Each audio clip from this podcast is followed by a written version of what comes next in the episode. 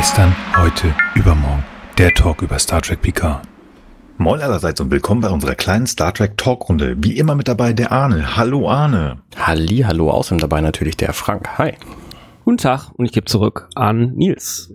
Hallo und vielen Dank und schön, dass wir alle wieder da sind. Es ist schon wieder Zeit vergangen und ich habe Lust mit meinen beiden Kollegen. Was lachst du jetzt schon wieder? Du weißt nicht, ich freue mich. Du freust dich. Ich weiß noch nicht, ob ich mich freue. Ich habe das Arne gerade in der Forum schon erzählt. Auf meinen Notizen steht da immer so ein Sternchen, da steht der Fazit Doppelpunkt und da steht endgültiges Fazit spontan. Das heißt, ich habe mein Fazit über die heutige Folge tatsächlich noch nicht so ganz getroffen. Mhm. Werde ich aber nachher was zu sagen. Wir wollen uns ja über diese schöne Folge nachher unterhalten. Also schön ist sie schon mal, das können wir schon mal sagen. Bevor wir dazu umschwenken in den Delta-Quadranten und uns ein sehr interessantes Schiff anzugucken, muss ich mal fragen, gibt es Neuigkeiten? Hat einer von euch News zu berichten? Arne? Äh, ich glaube tatsächlich nicht. Und keine News, das ist, muss ja auch nicht. Frank, hast du was zu erzählen? Möchtest du was erzählen? Ähm, Phantom Abyss ist endlich im Early Access draußen, aber ich stream das auch nicht, aber ich find's geil und das erwähne ich hiermit mal. Was ist so ein Phantom Abyss? Naja, Indiana Jones in 3D, äh, gemischt mit Spelunky, Spelunky 2, falls das irgendwer was sagt, so ein Dungeon Crawler, wo man mhm. quasi so durch so Floors durch muss und Gold sammelt und Sachen ausweicht und es ist gemischt mit der Idee, dass man ähm, also jeder Dungeon wird von jeder Person exakt einmal besucht. Also wenn du den dann da irgendwo gestorben wurdest, dann äh, gestorben bist, dann kannst du den nicht mehr aufsuchen, dann können aber andere den aufsuchen und sehen deinen Geist oh. und auch den Geist aller anderen, die es vorher versucht haben. Das sind dann die Phantoms. Und dann kannst du quasi gucken, was haben die für Fehler gemacht, etc. Und hoff, kannst dann hoffen, dass du sozusagen schnell genug interpretieren kannst aus den Fehlern der ganzen anderen, wo man lang muss, um es zu schaffen. Und das ist sehr spaßig. Und ähm, das äh, wollte ich hier einmal zum Besten geben. Link könnt ihr irgendwo reinballern, wenn ihr wollt. Steam, glaube ich, auch gerade 20% oder so. Also ich finde es ziemlich cool. Wie heißt das wir Ding? Werden nicht Phantom bezahlt. Abyss. Okay. Genau, wir werden nicht bezahlt dafür. Wir würden uns Also wenn freuen. uns jemand gerne, genau, wenn uns jemand genau. gerne dafür bezahlen möchte, dann äh, gerne hier jetzt äh, ähm, GHU. Das klingt äh, jetzt gerade so ein bisschen bitte hier, hallo, ja. geht auf unsere, ja. auf Nein, unsere es ist Webseite. einfach, ich finde es einfach das echt ein cooles Spiel und ich finde am Wochenende ähm, äh, also wenn, egal wann ihr jetzt guckt, ne, am spätestens am nächsten Wochenende oder wenn ihr frei habt und ihr habt nichts vor und ihr habt für sowas was übrig, ich finde das immer ganz gut, weil man macht sich ja sonst gerne auch immer Gedanken über Kram und ähm, mal irgendwas zur Unterhaltung, was vielleicht äh, einem gefallen könnte. Finde ich immer ganz gut. Insofern hiermit jetzt diese Empfehlung. Punkt. Genau. Sehr das gut. haben wir schon immer gemacht und das machen wir auch gerne. Ja, News. Ich habe eine klitzekleine News und wenn ihr uns hört, kann das schon sein, dass äh, ihr das schon wisst, wie auch immer. Also einige von euch höre ich es auf jeden Fall, denn gestern, heute, übermorgen ist äh, nun auch bei Spotify. Also es gibt ein weiteres Moped, wo man draufdrücken kann und hören kann. Wenn ihr das schon macht im Jahr 2126, dann ist das toll. Wenn ihr es nicht macht, ist, habt ihr es gehört, ist auch gar nicht so wichtig. Und eine Kleinigkeit wollte ich noch mal kurz erzählen. Das ist auch ganz spannend. Wir bereiten uns ja vor. Das heißt, man muss auch diese Folge gucken. Also Wie, die was? wir jetzt Moment, was? Wir bereiten uns vor? Ja, wir bereiten oh. uns vor. Ja. Ich dachte, wir gucken die Folge mal live zusammen und dann sagen wir auch das, was uns gerade einfällt. Das machst du. ich gucke die Folge gar nicht, ich rate immer. Doch, das ist falsch. Ja, okay, genau, äh, lass, lass Nils mal, was, was wolltest du sagen?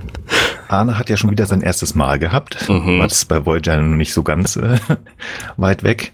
Ähm, dann kann ich ihn aber so, so schön spoilern. Schalalala, küss sie doch. Ach nee, das war was anderes, ne? Genau. Und es war sehr spannend dieses Mal, denn Arne hat die Folge geguckt und so, oh, das passiert und hat das immer schön in unseren Chat reingeschrieben und ich fand das sehr spannend. Ich hatte einen gemütlichen Abend, habe ein bisschen Lego gebastelt und ich konnte, brauchte die Folge gar nicht nochmal gucken, weil Arne das mir sozusagen fast minutiös aufgeschrieben hat. Das war sehr spannend zu suchen auf deine Reaktion drauf. Das war ganz witzig. Hey, solltest du die Zusammenfassung machen, Arne? Nee, alles gut. Aber ähm, nee, genau. wenn ihr was das, ergänzen wollt, dann macht ihr das. Das machen wir so wie immer. Jetzt haben wir schon lange genug umhergetanzt um welche Folge es denn gehen soll. Ich sage das einmal ganz schnell. Das ist die 23. Folge der vierten Staffel Voyager. Also wir sind im Delta-Quadranten. Diese Folge heißt Der Zeitzeuge in Deutschland oder im deutschsprachigen Bereich hatte Uraufführungen bei uns am 16.04.1999 und in den USA ein Ticken früher, nämlich fast ein Jahr, am 29.04.1998 und dort hieß die Folge Living Witness. Spoilerwarnung, bla bla bla. Wir quatschen darüber, deswegen hört ihr den Kram ja auch hier. Das steht da noch. Arnes erstes Mal habe ich schon erzählt. Und die Story wird uns jetzt der Frank erzählen. Viel Spaß dabei. Wenn wir schon ja. so, so, warte mal, wenn wir schon so, so, so, so Warnungen am Anfang machen, dann können wir auch sagen, äh, alles, was wir hier erzählen, äh, bevor ihr das nachmacht, äh, fragt am besten einen Mediziner. Ja, ja, das ist eine gute Warnung. Oder ein Apotheker. Oder ein Apotheker. Oh ja, oder den Müllmann, der euren, also Müllmänner sind ja sehr extrem oder wichtige. Ein, oder ein Ingenieur, falls ihr in der Zukunft seid und eine künstliche Lebensform seid, aber das wisst ihr dann, glaube ich. Ähm, ähm, ja, ist doch. Ihr merkt, das wird eine gute Folge. Ich habe ein also, sehr gutes Gefühl. Ich möchte trotzdem noch ein paar, also nur, nur, nur ein, zwei Sätze. Also ich finde die Folge wirklich extrem gut. Also ich muss immer sagen, wenn ich sie gucke, ist sie immer meine Lieblingsfolge. Dadurch, dass es aber in Voyager viele sehr gute Folgen gibt. Auf jeden Fall eine der meiner Top 3, Top 5. Mich wundert es auch, dass sie nicht in jeder Top-Liste, die man so im Internet findet, drinsteht. Ich bezweifle manchmal, dass die Leute, die die erstellen, tatsächlich Voyager komplett geguckt haben. Oder naja, ihr könnt natürlich auch einen ganz anderen Geschmack haben als ich. Also ich würde auf jeden Fall empfehlen, falls ihr die Folge nicht gesehen habt, sie wirklich jetzt erst zu schauen. Ähm, weil sie wirklich einfach super ist. Und ähm, genau, das äh, dazu und es geht los. Ähm, wir befinden uns in ähm, äh, in einer rekonstruierten Geschichte, ähm, in der wir quasi einen Dialog sehen, der vor 700 Jahren zwischen Janeway und einem vaskanischen Botschafter Diles stattgefunden hat. Ähm, Diles wünscht sich von Janeway, dass er für ähm, eine Abkürzung nach Hause durch ein Wurmloch seine Feinde, die Kyrianer, besiegt. Ähm, eigentlich nur dessen Führer Tedran. Das äh, ist wohl relativ wichtig, das zu unterscheiden. Das hat historische Gründe. Ähm, Janeway befehligt in dieser Version der Geschichte ein Kampfschiff. Das Kampfschiff Voyager, ausgestattet mit biogenen Waffen, mit Borg-Angriffstrupps, äh, ähm, und ähm, ist generell gnadenloser Gewalt sehr offen gegenüber. Ähm, wir können dann quasi sehen, äh, es wird dann so ein bisschen rausgezoomt und wir können also sehen, dass wirklich ähm, eine Delegation aus Vaskanern und Kyrianern in einem Museum einen Film oder eine Holo, eine Holoprojektion, wie das immer genannt wird, sich quasi über diesen Ablauf der Geschichte, so wie sich der Kontakt zwischen der Voyager und den Vaskanern und den Kyrianern vor 700 Jahren abgespielt haben soll, ähm, den können wir da quasi mitsehen. Und der Historiker macht klar, dass also diese Begegnung der Voyager mit seinen, mit den beiden Völkern, die sich da offensichtlich mindestens einen Planeten teilen, mindestens auf dem, wo dieses Museum sind, sind, sind nämlich beide in großer Zahl vorhanden, dass das seitdem quasi auf die Gesellschaft wirkt. Ähm, die, ähm, das ist vielleicht nochmal ganz interessant, die Vaskaner sind hier die dominante Spezies, die Kyrianer werden also nach wie vor als äh, Bürger zweiter Klasse behandelt. Sie müssen außerhalb der Städte leben, sie sind geächtet, sie können keine, nicht alle Ämter sozusagen bekleiden, etc. Jetzt geht's also weiter in der Geschichte. In dieser Geschichte wird also Tedran, der Führer der Kyrianer, also der etwas unterjochten Spezies in der Zukunft, wird als großer Held des Friedens, als Märtyrer dargestellt und am Ende im Grunde genommen kaltblütig von Janeway abgeschlachtet. Also wie wir Janeway halt kennen. Ähm, Genau, und dieser Mord an Tedran, der wird eben äh, äh, den Kyria, also den, den Vaskanern auch bis heute nachgetragen.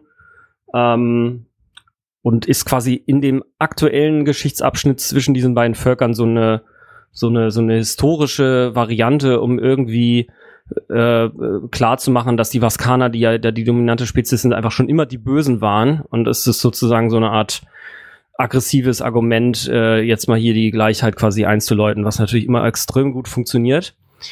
Ähm, ein Vaskaner Hunter fragt dann auch diese Geschichte, also ein Besucher an dem Museum, und der Historiker, Historiker erwidert so, sie hatten ja, haben jetzt ein neues Artefakt gefunden mit aktiven Daten, dass diese Geschichte jetzt so er ist, so ist er sich sicher halt ähm, garantiert bestätigen wird und wie sich dann äh, bald zeigt, ist diese, handelt es sich bei diesen aktiven Daten um den Doktor. Genau genommen um ein Backup des Doktors, der bei dem Enterversuch der Kyrianer auf der Voyager gestohlen wurde.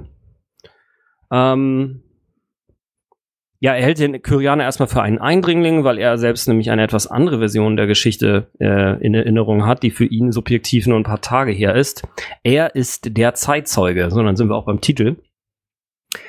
Ähm, ja, der Doktor erklärt, wie gesagt, bald, dass die Geschichte doch etwas anders abgelaufen ist, dass also der Botschafter der Deleth, der mit den der, der, der Vertreter der Vaskana quasi eigentlich mit Janeway mehr oder weniger nur einen Handelsdeal ausgehandelt hat, wo es darum ging, die, die Lithium gegen medizinische Güter zu tauschen.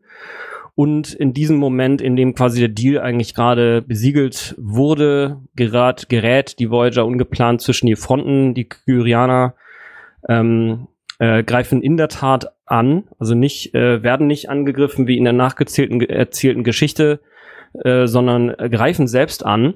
Ähm, sieht also so ein bisschen so aus, als wenn die Aggression da ein bisschen anders verteilt wäre, oder zumindest nicht äh, nur auf Seiten der, äh, was äh, der Kyrianer lag. Und es zeigt sich dann hier, also der Kyrianer erobert oder versucht eben auf die Enterprise zu kommen, klaut irgendwelche Technik und ähm, die Voyager. Auf die Voyager, genau. Und ähm, der Historiker glaubt das erstmal alles nicht, nimmt sich aber Zeit, darüber nachzudenken und ähm, unterhält sich dann mit dem Doktor eben weiter letztlich ist es so, dass eben bald auch die Vaskaner davon Wind mit, also Wind bekommen. Das ist also offensichtlich eine alternative Version der ähm, historischen äh, Darstellung des äh, Besuchs der Voyager oder des, der, der Begegnung mit der Voyager gibt, worauf es eben zu Unruhen kommt. Also die Vaskaner greifen quasi das Museum an, zerstören, also, also wollen es im Grunde zerstören, ne, weil das alles voller Lügen ist, die die Vaskaner als Bösewichter darstellen. Die fühlen sich natürlich jetzt darin bestätigt, dass äh, sie da äh, die, die Dominanz haben dürfen, weil effektiv die Kyrianer auch die Bösen waren. In Wahrheit ist es aber so, dass in der Story tatsächlich die Kyrianer zwar angreifen, der vaskanische Botschafter dann aber tatsächlich den Tedran, den, äh, den, den damaligen Führer der Kyrianer umlegt. Also nicht etwa die, äh, die Voyager. Die hat einfach nichts damit zu tun. Und eigentlich ist es auch klar dann in, aus der Story heraus, dass im Grunde genommen keiner so ganz unschuldig ist. Und ähm, erst ist es dann so, dass der Doktor sich jetzt eben opfern möchte. Also er sagt, hey, komm, ähm, äh, lieber äh, Quarren, so heißt nämlich der Historiker, mit dem er die ganze Zeit spricht, ähm, ist es jetzt wirklich nicht wert, ähm, dass äh, die Wahrheit ans, ans Licht kommt, wenn hier auf globaler Ebene jetzt hier Opfer entstehen. Ich bin halt ein Arzt, das können wir, das kann ich nicht machen. Und der Quarren dann aber sagt, hier, wir müssen jetzt die äh, Geschichte gerade stellen, die Geschichte ist lang genug missbraucht worden. Und im Anschluss kommt es offenbar zu einem Dialog, denn jetzt wechselt die Szene nochmals. Wir sehen also, dass eine weitere Delegation in einer noch späteren Zukunft jetzt wieder historisch auf diese Episode schaut, in der der Doktor und Quarren quasi jetzt eben beschließen, äh, die Geschichte richtig zu stellen. Und ähm, ähm, daraufhin wird dann eben berichtet, dass dieser damalige Zusammenstoß zwischen den, der neuerliche Zusammenstoß zwischen den Vaskanern und den Kyrianern dann endgültig zu einem Dialog geführt hat, der dann tatsächlich zu einem harmonischen äh, Miteinander geführt, geführt hat.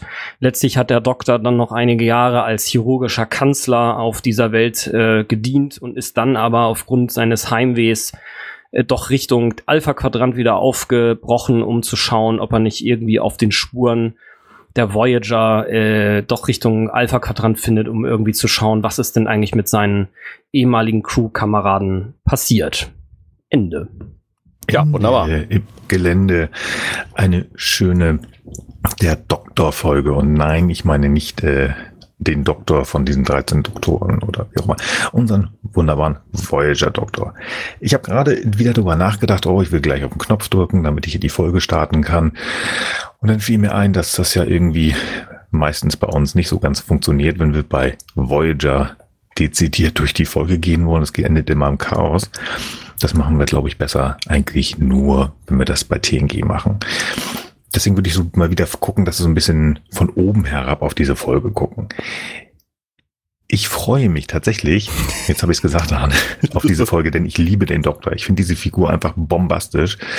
Aber Frank hat recht, das ist eine grandiose Folge, weil die einfach so viel uns zeigt. Und ich habe, äh, als ich die gestern nochmal geguckt habe, auch einen gewissen ja, Punkte gesehen, die wir auch in der heutigen Gesellschaft, also wie gesagt, liebe Höris, wir sind 2021, die wir hier wiedererkennen können.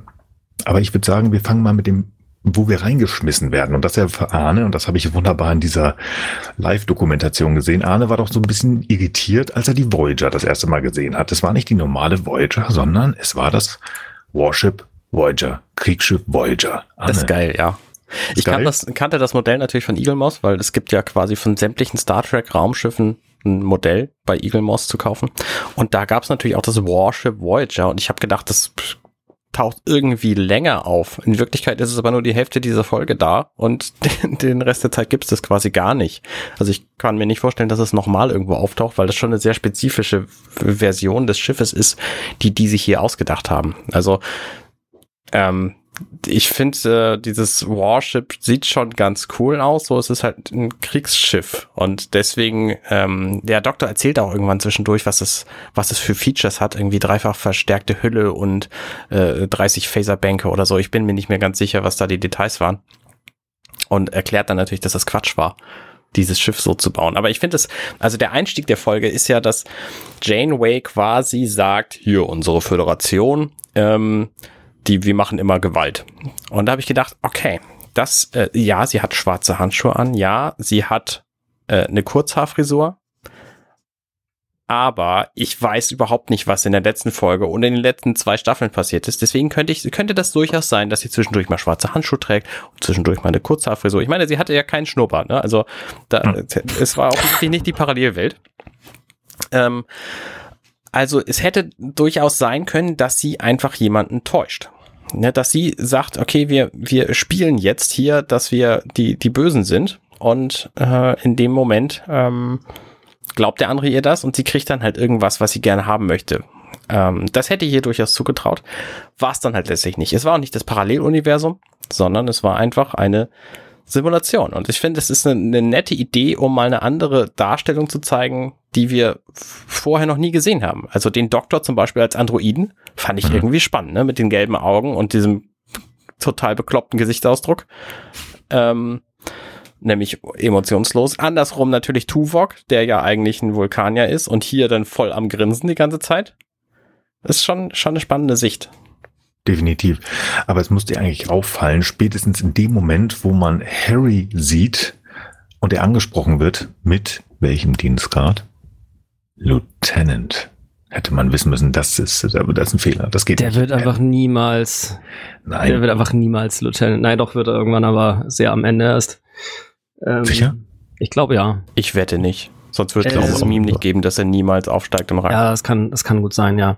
Vielleicht, ich, ja, ist auch wurscht. Jedenfalls, ähm, verdammt, soll ich sagen? Ach ja, genau. Also, es ist so, wenn man jetzt tatsächlich die vierte Staffel geschaut hat, dann gibt es noch zwei Folgen, die wir vielleicht auch nochmal besprechen. Oder ihr guckt sie euch einfach trotzdem an und hört dann trotzdem noch den Podcast. Sollten wir denn dazu machen, das Jahr der, ein Jahr Hölle. Da ist es oh, eben so, dass die, so ähm, da ist sie so, dass die Voyager eben auch schon ziemlich viel Krieg führen muss, ähm, ge gezwungenermaßen in Anführungsstrichen. Mhm. Also ja, äh, kommt einem da so vor, ne? aber man äh, sie entscheiden sich auch für einen bestimmten Streckenabschnitt Schnitt quasi und ähm, ich sag mal, wenn man das so vorher gesehen hat, dann denkt man, äh, kriegt man vielleicht schon den Eindruck, hm, vielleicht stumpfen die Jungs äh, und Mädels oder Mädels und Jungs, so sollte man es in der äh, Folge eher sagen, oder in der äh, Serie eher sagen, die stumpfen vielleicht doch irgendwann ab und äh, machen dann doch auch mal einen auf Gewalt, aber so krass, äh, das passt natürlich einfach nicht zu Star Trek und auch nicht zur Voyager Crew. Und ähm, aber ich finde es eben auch ganz spannend, das einfach mal zu sehen, also diese Interpretation, also dieses Gedankenexperiment einfach mal zuzulassen. Was wäre eigentlich, wenn wenn die Voyager Crew böse wäre, in Anführungsstrichen, oder zumindest sehr, sehr rücksichtslos und sagen würde, unsere Bedürfnisse gehen über die Bedürfnisse aller, der wir halt hier quasi unsere Macht, unsere Gewalt halt aufdrücken können. Das ist einfach eine, finde ich, eine ganz spannende Betrachtung einfach mal. Ähm, äh, ja, und das, das machen sie halt in dieser Folge, auch ohne das alternative Universum. Wobei natürlich das ja auch ein bisschen das Schiff hergibt. Also das Warship Voyager ist ja einfach erheblich stabiler als das Starship Voyager.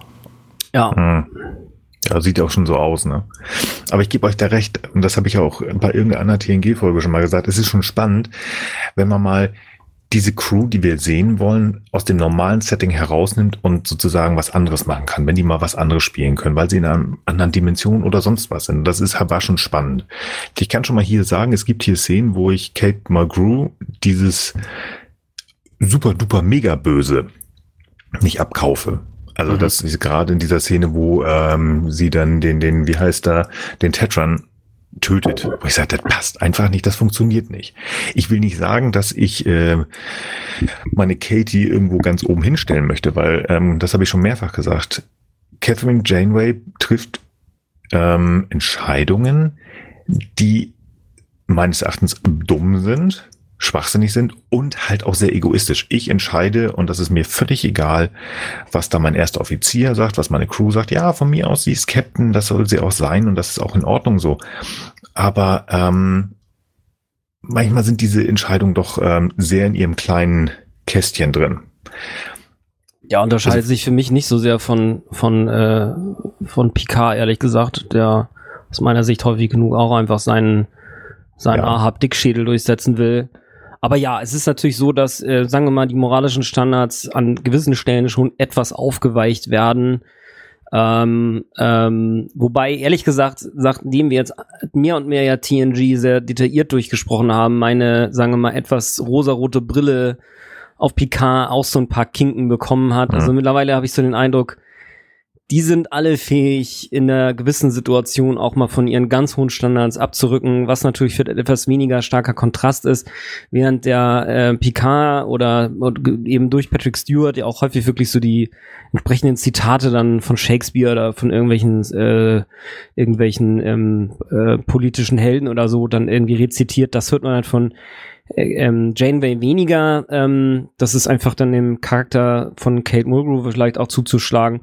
Und ähm, dadurch kommt das einem vielleicht ein bisschen mehr so vor. Aber äh, also mein Eindruck ist so jetzt im Nachhinein, nach unseren vielen Folgen, die wir uns so von TNG angeschaut haben, dass, dass die schon alle in der Lage sind, halt auch, ich sag mal, in Anführungsstrichen unpopuläre Entscheidungen zu treffen.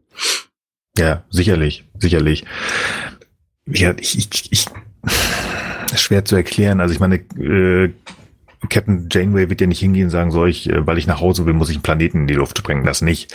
Aber es, es kommt mir manchmal doch schon so, äh, zumindest in meiner Erinnerung so vor, dass Janeway doch wirklich sehr auf ihren kleinen Fokus, ähm, ihr Schiff und ich will nach Hause ist und es ist mir völlig egal, was drumherum ist, was nicht so ist, weil sie hilft ja doch immer wieder. Das sehen wir auch am Ende dieser Folge, dass das eigentlich alles ganz anders war.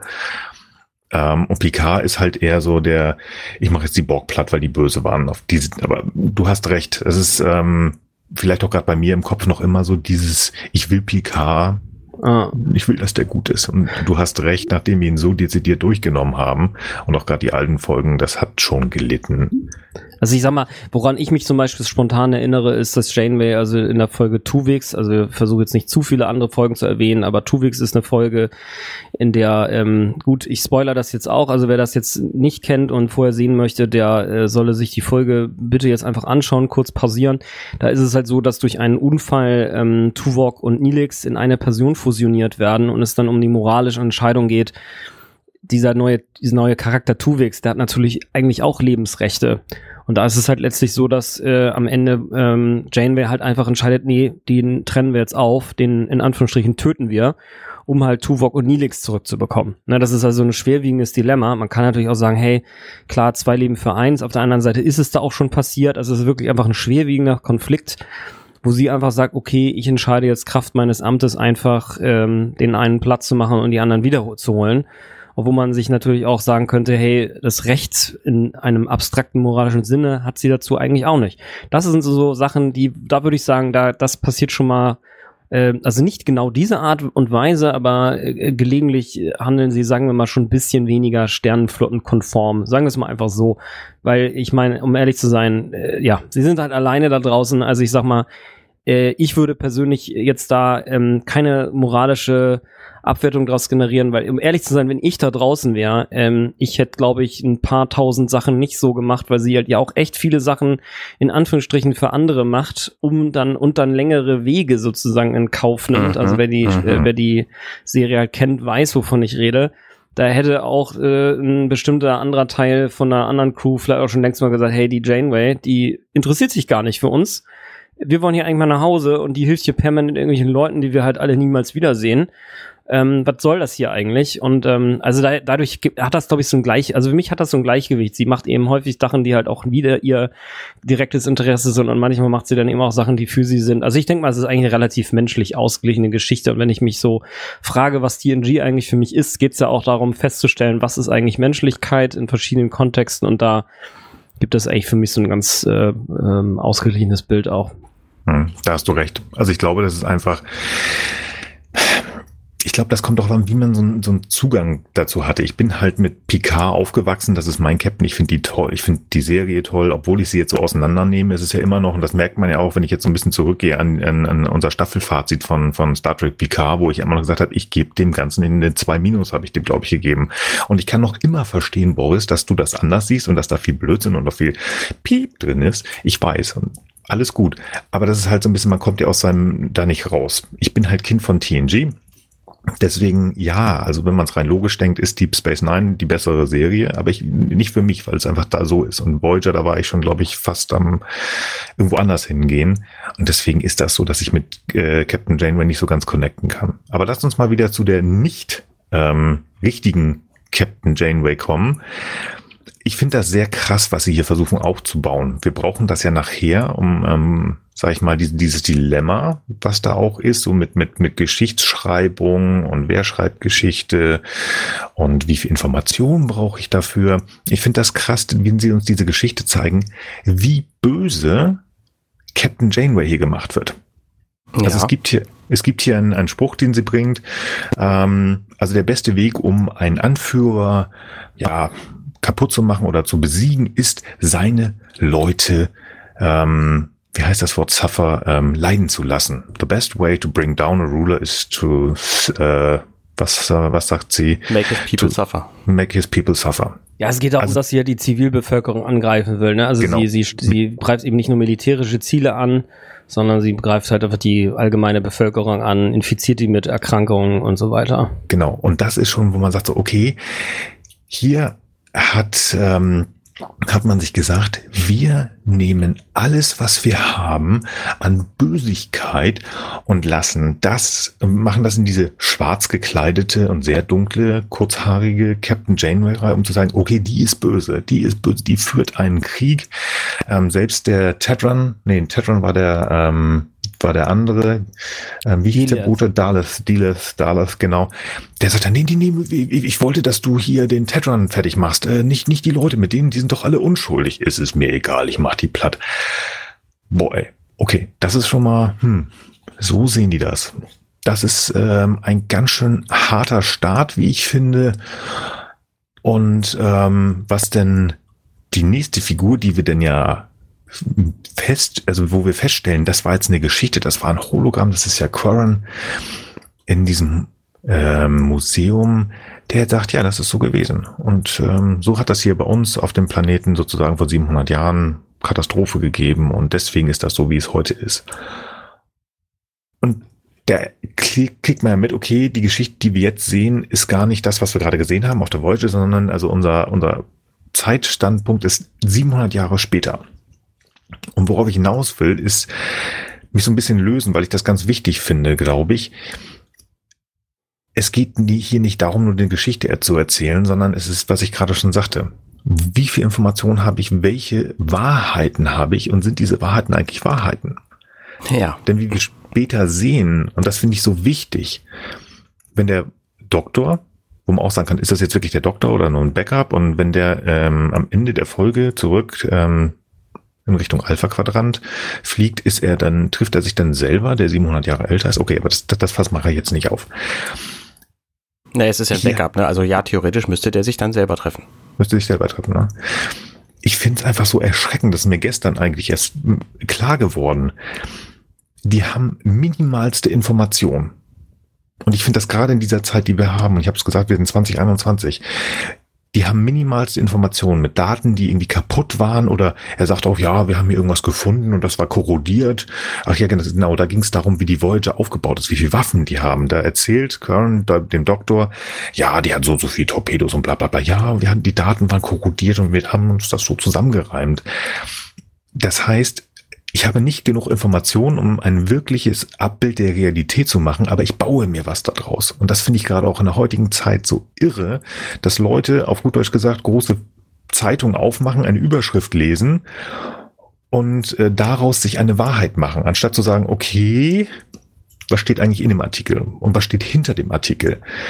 Das ist etwas, was mich so ärgert in der heutigen Zeit, dass man nicht sagt, okay, in dieser Zeit wie ne, das große C-Problem Corona, alles ist doof, alles ist blöd, anstatt sich mal irgendwie auch wissenschaftlich weiter zu äh, entwickeln und zu gucken, was worum geht es, was habe ich eigentlich für Informationen und alles nehmen und nicht einfach nur, ich habe was gehört und deswegen ist das jetzt Wahrheit. Und genau das wird hier gezeigt, wie schnell oder beziehungsweise nicht schnell, sondern wie in 700 Jahren die Realität so extrem umgedreht worden ist, dass diejenigen, die sich hier äh, die Koreaner als Opfer sehen und 700 Jahre vorher nicht Opfer waren, sondern die Aggressoren. Mhm. Und das ist, ja, das sehe ich anders. Also äh, ich würde eigentlich sagen, dass man das nicht nicht äh, finally sagen kann, wer jetzt da der, der Aggressor ist, weil wir kriegen ja auch in dem Dialog, den der Doktor nachher ähm, rekonstruiert oder in der in der Geschichte, die der Doktor rekonstruiert, bekommen wir halt mit, dass ja der Vaskaner auch schon über die Kyrianer halt wirklich hart urteilt. So ja, ja, die leben halt teuflisch und hinterhältig und sonst was. Also der ist eindeutig auch schon negativ äh, eingestellt. Dann ist es so, dann greifen die Kyrianer an. Deu eindeutig in dieser äh, konkreten Situation ein aggressiver Akt. Aber ähm, der ist ja quasi, also stellt man zumindest ja fest, dass es auch nicht sonderlich äh, ähm, also dass die, dass die Vaskaner auf jeden Fall ja auch nicht freundlich vorher gewesen sein können. Mhm. Sonst äh, wäre ja auch gar nicht zu erklären, warum denn jetzt der Vaskaner Stadt eben die Diplomatie, von der er vorher mit Janeway halt spricht, hey ja, wäre doch toll, wenn du Janeway unsere Diplomatin wärst in diesem Konflikt und statt dann diese Chance zu nutzen, einfach sich den Phaser greift und den kyrianischen ähm, Führer einfach killt. Also die haben mhm. einfach einen Konflikt am Laufen und wer da jetzt genau ähm, der Auslöser am Anfang war oder nicht, ist überhaupt nicht mehr klar. Natürlich sind die Kyrianer nicht so unschuldig, äh, sind nicht die Unschuldslämmer, wie sie halt in dieser revisionistischen Geschichtsdarstellung von diesem Quarren, äh, der ja sicherlich auch auf seinen Vorläufern aufbaut, äh, da, dargestellt werden. Aber es, es ist auf jeden Fall einfach klar, ähm, diesen schwarzen Peter, den alle offenbar kollektiv der Janeway zuschieben, das ist einfach Quatsch und äh, äh, so hat das einfach nicht stattgefunden. Und also ich würde das so interpretieren, der Vaskana, der ja den Tetran da gekillt hat, der hat später einfach irgendeine Story erzählt. Er hat gesagt, ja, ja, hier die Voyager, ganz schlimmer Verein und so. Gab ja auch keinen Zeugen mehr, konnte er ja machen. Und die Kyrianer, die halt wissen, dass ihr Held da quasi getötet wurde, ja, die haben den natürlich zum Märtyrer gemacht. Also aus meiner Sicht ganz einfach, also was heißt einfach ist es sicherlich nicht, aber äh, so würde ich das interpretieren. Ähm, Uh, und, und klar, sowas passiert halt auch heute noch. Ne? Also die Sieger in Anführungsstrichen schreiben die Geschichte und alle möglichen anderen Leute fuckeln halt auch noch mit in der Geschichte rum. Und ob das, was wir sozusagen heute über bestimmte Events aus der Vergangenheit wissen und sagen, ob das wirklich so war, ja, keine Ahnung. Aber mhm. da bin ich auch genau bei Nils, ne, dass äh, wir wir vielleicht ähm, äh, ja, also es gibt ja auch ne so die die die die, die kritische Auseinandersetzung eben mit mit der Interpretation, also dass man halt sagt, okay, wenn jemand etwas schreibt, dann kann man sich im Grunde genommen muss man sich im Grunde genommen immer fragen, wessen Geisteskind ist derjenige, der da äh, Dinge schreibt. Ähm, was sind dessen Interessen? Äh, aus welcher geistigen Schule kommt er? Also Objektivität, das ist wahrscheinlich sogar niemandem gegeben, ein äh, ganzes Stück weit und manchen eben noch umso weniger als anderen. Und das ist sicherlich eine Sache, die heute deutlich zu kurz kommt, wo ich aber auch wirklich keine echte Lösung zu habe, weil ähm, ich bin da auch teilweise ähm, äh, derjenige, der jetzt, äh, ich, also ich lese zwei Tages, also eine Tages- und eine Wochenzeitung und ich habe auch nicht immer Zeit, das alles durchzulesen. Und manchmal liest man halt wirklich nur so die Überschrift und dann sind wir halt einfach doch, nehmen, nimmt man halt, also nehme ich zumindest die Abkürzung und sage, okay, ich nehme das jetzt mal so einfach hin, ne? Und in manchen Themen grabe ich mich natürlich stärker ein, ne? aber dass man vielleicht so versucht, und das fehlt so mir manchmal so ein bisschen auch, dass man sagt, hey, in manchen Bereichen habe ich sozusagen mehr Expertise, da lese ich mir die Sachen halt durch und lese vielleicht auch nicht nur Kram aus der Brigitte, der Bunten, dem Wall Street Journal und dem Spiegel, sondern vielleicht auch mal einen wissenschaftlichen Artikel, ne? Also da, wo man es halt kann, ne? Also wenn man die Zeit hat, verstehe ich alles, ne? Aber äh, ich will auch nicht sagen, dass wissenschaftliche Artikel jetzt immer die ganze Wahrheit äh, darstellen. Das ist auch nicht der Fall. Aber ähm, äh, ja, also wenn man das nicht mal versucht, dann ist es, glaube ich, wirklich schwierig, äh, zu, zu bestimmten Themen sich eine endgültige Meinung zu fassen. Und da muss man dann, glaube ich, immer so ein ganz bisschen auch dem Gegenüber, das eine andere Meinung hat, vielleicht auch äh, Benefit of the Doubt einräumen. So. Ja. Ja. Also das ist ja ich, ich, ich erwarte jetzt nicht, und das kann ich selber auch nicht, also ich erwarte nicht, dass man jetzt sagt, ich muss alles super duper genau und bis ins, bis ins tiefste, tiefste Wissen. Nein, das, das, das meine ich nicht. Ich denke nur, man sollte nicht alles, nur was ich irgendwo mal von den Vögeln hab zwitschern hören, als gegeben akzeptiere, sondern ich glaube einfach, und gerade in den letzten anderthalb, zwei Jahren ähm, ist das bei einigen Menschen nicht ganz angekommen, dass man gewisse Dinge auch mal kritisch hinterfragen muss. Ich meine, wir machen das ja auch. Du hast jetzt gerade gesagt, okay, ich sehe das so und so und so ist das möglicherweise auch ähm, bei den äh, Vaskanern gewesen, dass die, stehe ich hinter dir, glaube ich auch, aber so interpretiert ja jeder für sich so ein bisschen, wie es sein könnte, obwohl wir es nicht gesehen haben, ja, ja, weil es Fall. uns nicht geze gezeigt worden ist. Aber nichtsdestotrotz sind wir ja zum Beispiel so als Beispiel, wir sind ja im Dialog darüber und überlegen, guck mal, ja Mensch, der denkt das so und so und wir machen dann eine spaßige Podcast-Folge drüber und sprechen so ein bisschen über diesen Quatsch hier.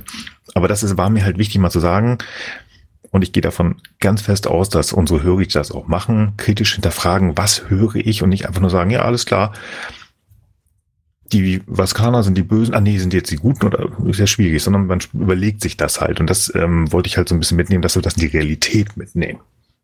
Das ist so. Ja, genau. Ich finde, der Podcast hier ist da echt ein gutes Beispiel für, weil ich ganz oft auch, ich meine, es ist natürlich deutlich weniger kritisch, wenn man jetzt irgendeine bestimmte vorgefasste Meinung zu einer Star Trek-Folge oder zu einem Charakter aus dem Star Trek-Universum hat. Ja, gut, ist natürlich auch sehr wichtig, aber gibt vielleicht trotzdem noch ein paar Dinge, die, die noch wichtiger sind, zumindest für manche andere.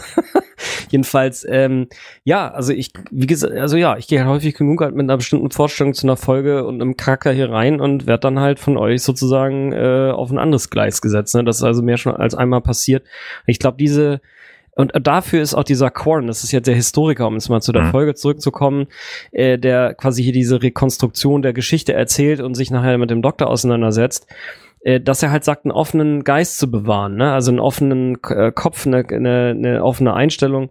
Das ähm, ist, glaube ich, ganz, ganz wichtig. Ähm, klar hat man nicht in jeder Situation Zeit dafür. Ne? Wenn man im Auto fährt, dann muss man schon vertrauen, dass das Gaspedal rechts ist äh, und die, äh, die Bremse äh, in der Mitte oder was. Ne? Äh, ähm, und ähm, ähm, also man kann nicht in jeder Situation alles hinterfragen, aber so ganz grundsätzlich, wenn man die mhm. Zeit dazu hat, ist es eben schon gut, immer mal sich zu fragen, sind denn jetzt eigentlich die Dinge, die ich gerade glaube und finde, alle richtig? Und ähm, ich finde das auch deswegen vor allen Dingen interessant, also auch in dem Kontext, wo es ja um diese Folge geht, da geht es ja letztlich auch um eine Auseinandersetzung zwischen zwei Völkern, die letztlich ja beide da ihre Interessen irgendwie durchsetzen wollen dass wenn man halt wirklich nur auf das schaut, was man durchsetzen will und fest daran hält, ich bin hier der Gute, die Vaskaner halten sich für die Guten und wollen die Kyrianer unterdrücken, die Kyrianer halten sich hier für die schlecht behandelten Opfer der Geschichte und wollen letztlich auch nur besser behandelt werden, eigentlich gegen die Vaskaner, dass man also am Ende doch den Dialog findet und sagt, hey, ähm, wäre es nicht vielleicht für uns alle gut, wenn wir vielleicht ein bisschen fairer miteinander umgehen? Und das ist ja so ein bisschen die utopische äh, das utopische Ziel, was hier realisiert wird am Ende auch, zum Glück, dass man vielleicht da doch diesen, diesen Dialog beginnt, indem man halt offen miteinander umgeht. Und das finde ich ganz schön, das wird hier ja exemplarisch eben in der Diskussion zwischen dem Doktor und dem Corin halt ausgeführt, der ja am, Ende, am Anfang den Doktor für einen, Holo, äh, für einen Androiden, einen Massenmörder hält und dann nach und nach mitkriegt, hey, der ist doch eigentlich ganz okay und wie kann es denn sein, dass der von vornherein in Anführungsstrichen so gekonnt lügt, wenn er eigentlich ein ursprünglich ein medizinisches Hologramm ist? Das kann ja irgendwie nicht sein. Also der, der, der geht sozusagen mal die Argumente durch und fragt sich so, oh, kommt's messermäßig, ähm, das ist so ein Bild dafür, ne, dass man halt sagt, hey, die äh, die einfachste Erklärung ist häufig die vernünftigste und ähm, äh, dass vielleicht, wenn er jetzt den Doktor so vorfindet, wie er ihn vorfindet, dass es vielleicht doch sein kann, dass er nicht ein Massenmörder war und dementsprechend dann halt zuhört. Ja, das ist genau, was ich auch gerade äh, einfügen wollte. Ich wollte euch nur nicht in eurem Ausschweifen ablenken. ähm, diese, dieser Umschwung von dem Quarren, den finde ich hier an dieser Folge besonders spannend, weil der, der deckt ja quasi dieses Artefakt auf, wo der Doktor drin ist und dann holt er den Doktor zu sich und sagt, äh, dann sagt der Doktor, nee, ist alles Quatsch, was du erzählst hier. Und der Quarren sagt, nur und wirkt ihn dann quasi mitten im Satz ab und schaltet ihn ab und schläft dann eine Nacht drüber und dann überlegt er sich halt nach Occam's Razor, ähm, also wer das nicht kennt, Occam's Messer oder Occam's Razor ist halt quasi die, äh, die wahrscheinlichste Variante ist wahrscheinlich die richtige. So, also man nimmt an, dass es möglichst wenige Unbekannte gibt. Also ne, wenn ich zum Beispiel meinen Kugelschreiber nicht finde, dann gibt's halt die Option, ich habe ihn irgendwo anders liegen gelassen oder ein Alien ist gekommen und hat ihn eingesammelt. Und äh, dass ein Alien gekommen ist und den eingesammelt hat, ist extrem unwahrscheinlich. Und deswegen ist wahrscheinlich wahrscheinlicher, dass ich ihn woanders liegen lassen habe. Und deswegen nimmt man dann an, dass das stimmt. Und das trifft natürlich auch auf sehr, sehr, sehr viele Geschichtsgeschichten zu. Und das finde ich halt auch so spannend, dass dieser Crorin sich dem quasi nicht verschließt, sondern dass er sagt, okay, ich ich bin einfach ein Wissenschaftler, ich bin aufgeklärt, also ne, das, was wir Aufklärung nennen. Äh, ich habe einfach von diesem Prinzip Occam's Razor, ähm, so zumindest das, das Prinzip kenne ich halt und glaube, aus genau dem Grund, dass der nicht lügen würde, in dem Moment, wo er gerade aus, auf, aus, aus dem Programm geholt wurde, ähm, dass er die Wahrheit erzählt. Und das finde ich ist ein sehr, sehr schöner wissenschaftlicher Ansatz, der heutzutage viel zu wenig äh, Beachtung findet. Ja, definitiv. Natürlich könnte ich jetzt auch wieder sagen, ja, das ging viel zu schnell was Quarren macht. Natürlich, wir haben nur verdammt nochmal 45 Minuten Zeit.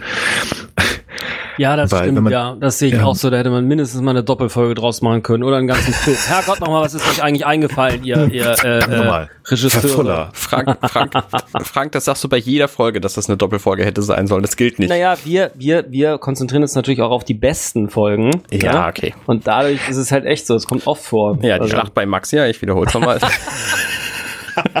ganze Staffel, Digga.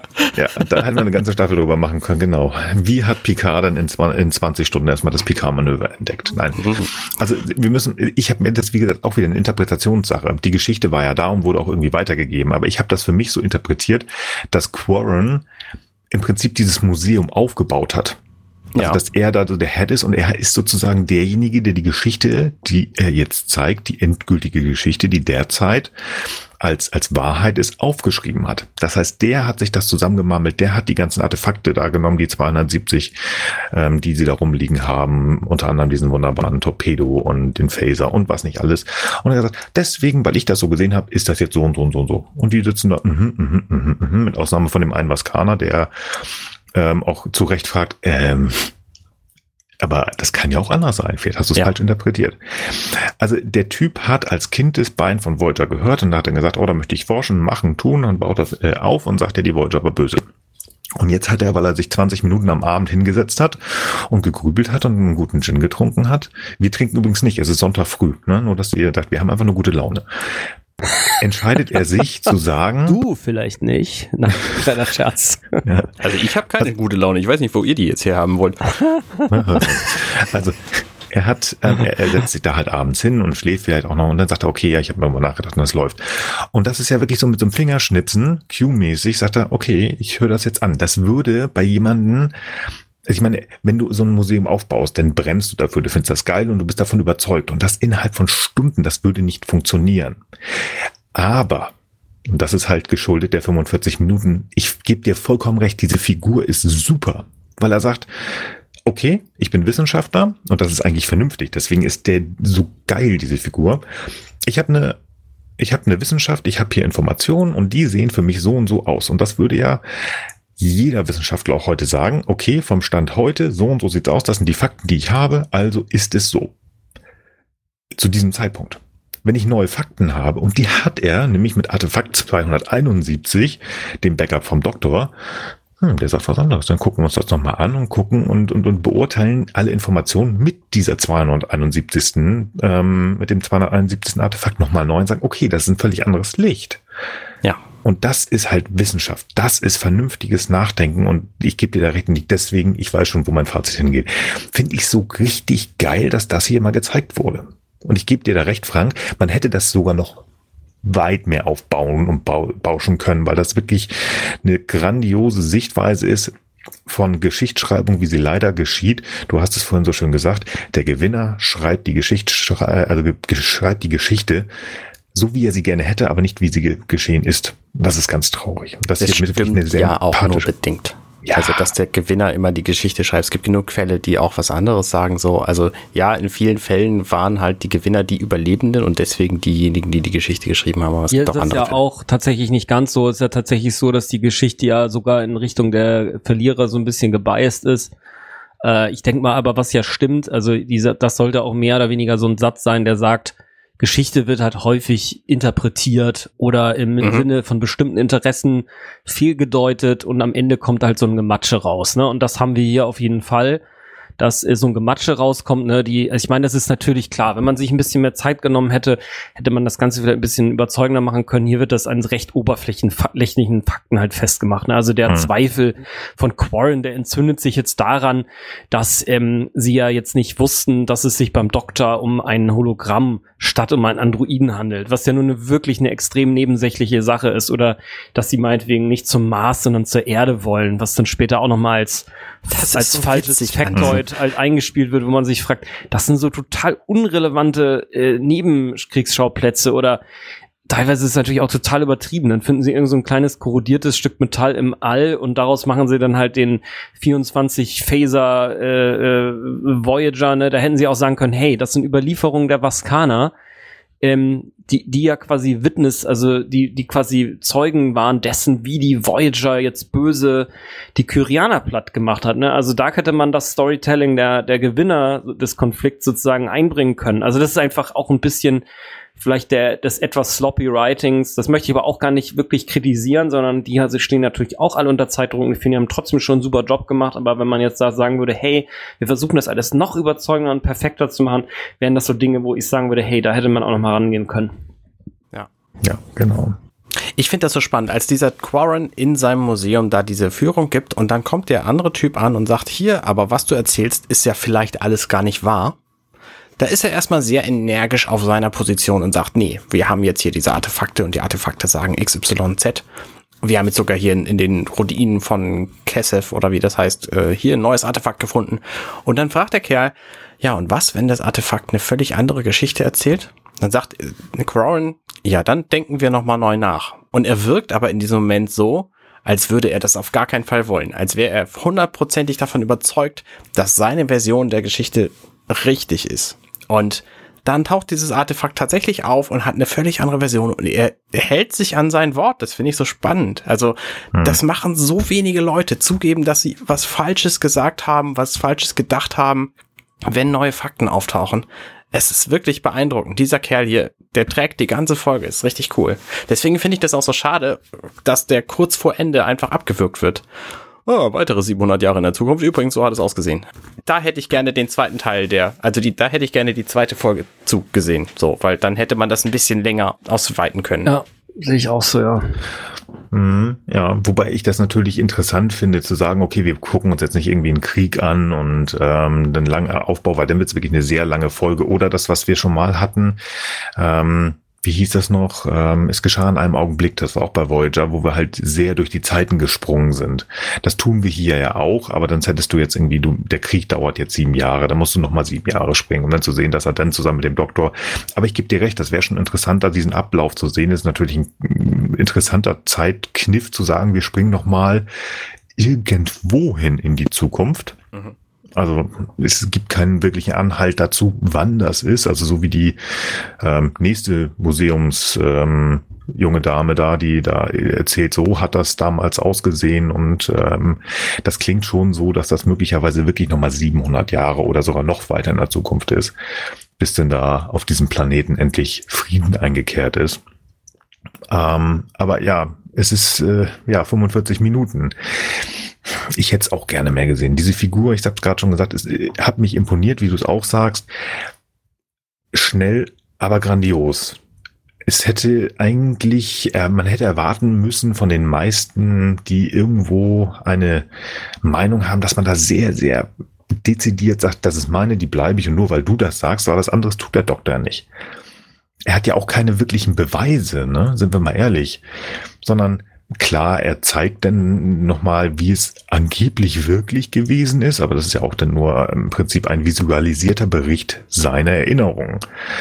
Ähm, aber einen direkten Beweis mit Ausnahme von dem, ähm, wie heißt er, der Tricorder, wo wir dann ja auch nicht sehen, haben sie ihn gefunden, hat das jetzt wirklich was mhm. gebracht, mhm. hat er wirklich keinen Beweis. Also wir wissen nicht, ob sie das wirklich, und das hat, da gebe ich dir recht, Arne, haben sie es geschafft, mit dem Tricorder das zu beweisen, dann mussten sie lange quatschen und so weiter und so fort. Wäre interessant gewesen. Aber das ist schon echt bombastisch. Ich, ich finde halt, ich finde halt an der Stelle wieder, ne, wieder Occam's Razor. Also sie finden dieses Backup. Dieses Backup ist ja angeblich geklaut worden in einer Situation, wo diese Kyrianer ganz kurz in dieser Auseinandersetzung auf der Voyager waren. Und jetzt hätten ja um den Doktor quasi jetzt so viel Falschinformationen von sich geben zu lassen, hätte man den ja jetzt sophisticated, also, also sehr, sehr aufwendig umprogrammieren müssen, sein Gedächtnis löschen müssen, etc. Also man könnte jetzt zum Beispiel auch sagen können, hey, gucken uns nochmal Daten des Doktors an, wurde an den rumgefummelt, ist der gebiased in die Richtung, äh, ähm, immer äh, so zu antworten, als wenn die Voyager nichts mit einem zu tun hat, etc. Ne? Also da würde ich an der Stelle wieder sagen, hey, ähm, ist nicht so wahrscheinlich, dass sie ihr Backup des ganz bösen Doktor-Hologramms aus, ausgerechnet für den Fall, dass das geklaut werden könnte, so äh, umprogrammieren, dass es die Voyager im bestmöglichen Licht darstellt. Also aus dieser, aus dieser, aus diesem Umstand heraus würde ich zum Beispiel schon mal sagen, du hast vollkommen recht, Nils, es ist trotzdem kein Beweis, aber mhm. es ist sozusagen ein, ein, ein deutlicher Zweifel, der äh, gesät wird. Und ich würde auch sagen, interessant ist eben auch dieses äh, Faktum, dass in diesem Rekorder, wo sie vielleicht ja auch irgendwie feststellen können, wurde an dem jetzt über die Jahrzehnte, Jahrhunderte rumgefummelt oder nicht, ähm, sind da die Daten quasi intakt und zeigen halt wirklich, dass, dass, dass der äh, Tetran da mit einer vaskanischen Waffe statt mit einem Föderationsphaser getötet wurde. Also ich meine mal unter der Annahme, dass das alles überhaupt geht, ne? Mhm. Und also das ist auch wieder nur ein Fakt, das sozusagen dem gängigen Narrativ widerspricht. Und das damit ist nicht gesagt, hey, wir kriegen jetzt eindeutig raus, wie es wirklich war. Und das finde ich ja auch so schön an der Geschichte. Zwar nutzt der Doktor das ganz anders, ne? Der sagt dann ja, als dann die Vaskaner da Terror machen oder die Vaskaner und die Kyrianer Amerikaner anfangen, wieder Bürgerkrieg zu machen, sagt er, hey, äh, lieber Corn, ist scheißegal, was ich gesagt habe. Ihn interessiert, wie die Geschichte war. Ist sowieso alles Frage der Interpretation. Ne? Selbst das, was ich im Kopf habe, sagt er so nicht, aber da, so würde ich das interpretieren. Mhm. Wichtig ist doch, was mit eurem Volk jetzt hier heute los ist. Insofern, die kompilieren mich, schmeißt den ganzen Scheiß weg. Äh, nobody cares. Hauptsache, ihr tötet hier euch nicht gegenseitig. Das ist viel wichtiger, als ob nun ich früher äh, irgendwo mal der Bösewicht war. Und ich finde, das ja. ist auch so ein Teil ja. für mich dieser Folge, mhm. der einfach so genial ist, dass er eben Star Trek Voyager, also Star Trek mäßig quasi seinen seinen Leisten treu bleibt und sagt, hey, komm, äh, wichtiger ist hier, was, äh, dass dass wir hier Frieden und äh, ein gutes Miteinander haben und ich als als Doktor, ne, hippokratischer Eid etc. Das äh, ähm, ist für mich so ein Teil, der diese Folge einfach richtig beeindruckend macht. Ne? So wie du schon gesagt hast, der Quarren, ganz toller Charakter, der sozusagen diesen Zweifel annimmt, den umdreht und damit was macht. Und der Doktor, der halt auch sagt, hey komm, scheißegal, was mit der Geschichte los ist. Und dann wieder Quarren noch eine Stufe stärker. Hey, nee, die Geschichte ist jetzt so lange schon missbraucht worden. Wir müssen das jetzt hier mal richtig stellen, sonst hört das nie auf. Ähm, also einfach ganz großartiges Kino, finde ich. Du sprichst hier zwei Punkte an, die ich irgendwie wirklich bemerkenswert finde. Erstmal Dummheit von Lebewesen. Es gibt hier ganz offensichtlich ähm, berechtigten Zweifel an der Geschichtsschreibung. Und diejenigen, die in dieser Gesellschaft den höheren Rang haben, das sind ja die Vaskaner, fangen jetzt an, Alarm zu machen. Zumindest äh, rennen, ich weiß nicht, wer da angefangen hat, aber die kommen jetzt ja in dieses Museum und wollen da, alle, wollen da alles zerstören. Beweise zerstören, weil der Doktor ist ja der Beweis. Also das finde ich so ein bisschen wieder kurzsichtig. Äh, wir machen hier mal Alarm. Also es ist wieder ein bisschen, wo das so, Mensch, nehmt doch einfach den Beweis, hört, was der Doktor sagt und wartet ab und dann wird alles gut. Ne? Und dann mhm. gucken wir mal. Nein, es wird Alarm gemacht. Das sind Lebewesen, also humanoide Lebewesen. Ich will nicht Menschen sagen, weil das sind keine Menschen. Und danach, das ist äh, total schwierig in meinem Kopf, weil ich finde es super geschrieben und auch irgendwo so ein bisschen heroisch vom Doktor zu sagen, oh Mensch, hier geht was los. Wisst ihr was? Oder weißt du was, Korn? Lösch mich, denn es ist hier Ruhe ich finde das irgendwie, er will sich ja opfern, damit die, diese, diese äh, Lebewesen, die da auf dem, also die Vaskaner und die Koreaner, damit die jetzt Ruhe geben, damit sie die, sich die Schädel nicht einschlagen. Das finde ich heroisch. Auf der anderen Seite auch total kurzfristig gedacht. Und das finde ich irgendwie, also ist, ich finde das gut dargestellt, denn das, was Quarren ja definitiv sagt, hey, es ist völlig egal. Wir haben 700 Jahre Krieg hinter uns und jetzt, wenn es nochmal 700 Jahre dauert, ist es doch egal. Aber das Endergebnis ist da wichtig. Und das äh, finde ich irgendwo total grandios, dass dann der sagt, nein, komm, wir gucken uns das entspannt an und wir suchen die Beweise, wir wollen die Wahrheit TM herausfinden, damit es dann Frieden TM gibt. Mhm. Und das finde ich total grandios, obwohl halt da, es musste halt auch so ein Ding geben, das so ein bisschen dagegen ist. Im Moment ist das wirklich so und es war irgendwie sehr schön verpackt, den Doktor halt heroisch sich opfern lassen zu wollen, obwohl er als Programm eigentlich schlauer denken müsste. Aber das schieben wir hier rüber auf Quarren. Das ist einfach eine so schöne Szene, das zu sehen. Also das ist echt, ja, also ich, ich die, das geht unter die Haut, finde ich, weil da einfach so viel un, also klar, das ist eine schöne Science-Fiction-Folge und wir sehen auch mal eine böse Katie, obwohl diese, ob sie immer böse ist, eine andere Frage. Ähm, aber das mal was anderes zu sehen. Aber was da drunter ist, für eine Fragestellung, das finde ich so faszinierend und heute aktueller denn je. Mhm. Ja. Bombe. Ich weiß gar nicht. Wollt ihr noch mehr erzählen? Habt ihr noch da irgendwas zu erzählen oder einen Punkt habe ich tatsächlich noch, den, ich, den ihr vielleicht beantworten könnt, weil ihr das wisst und ich nicht. Wo genau haben die im Museum die ganzen Teile von der Voyager her? Ja, genau, ja. Da wäre ich sonst im Fazit drauf gekommen, aber ich finde das auch so ein bisschen Quatsch. Also letztlich glaube ich, äh, ist es ja so, es wird in dieser kurzen Szene, wo die Kyrianer da die, ähm, ähm, die Voyager entern, da sagt Hedron auf dem Maschinendeck, nimmt so viel Technologie mit, wie ihr könnt. Okay. So, ja. und, ähm, aber dass er nun in der, dass nun die, diese Kyrianer in der Situation, wo ja offensichtlich dann Tedran ja auch noch gekillt wird, ähm, jetzt auch noch ein Torpedo haben mitgehen lassen, das ist halt wirklich mhm. albern. Ja. Aber naja, ich interpretiere das jetzt so, es gab vielleicht mehr als eine ähm, Enter-Paar, äh, eine Enter-Gruppe, und irgendeiner ist dann quasi auch äh, in irgendeinem Waffenslot da ähm, gelandet. Herrgott, was soll's, ne? Dann ist das eben so passiert.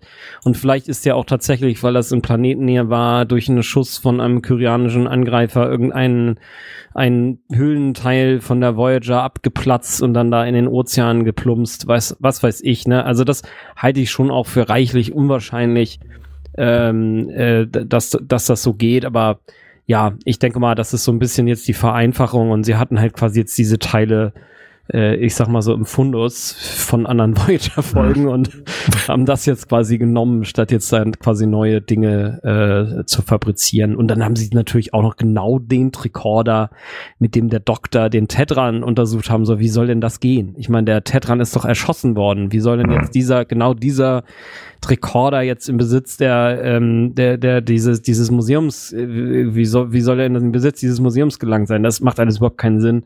Ja. Ähm, man, ja. Man weiß ja auch nicht, ich meine, was passiert jetzt nach dieser Folge? Tetron ist tot, weil der, der askanische ähm, Botschafter ihn getötet hat. Ähm, wissen wir, ob die, die beiden ähm, Völker nicht möglicherweise doch in irgendeiner Art und Weise ähm, warpfähig sind. Ich meine, es wird ja, ja auch gut, dass es noch immer in dieser, eindeutig, in dieser, ja. in, in dieser ähm, Dark Voyager Geschichte wird ja auch sozusagen erzählt, dass die wissen, dass da hier so fünf Tagesreisen in die Richtung ist ein Wurmloch. Vielleicht wissen die es wirklich und dann können die Kyrianer ein bisschen. Pferd. Ja, ja, klar. Duck, duck, duck, duck. Ähm, Nein, also äh, äh, allein schon aus Star Trek äh, äh, Sicht müssen die ja warpfähig sein, sonst hätte die Voyager mit denen gar nicht kommunizieren dürfen. Die wollen ja die Lithium von denen haben. Okay, die Lithium, okay, so fein. Also passt das.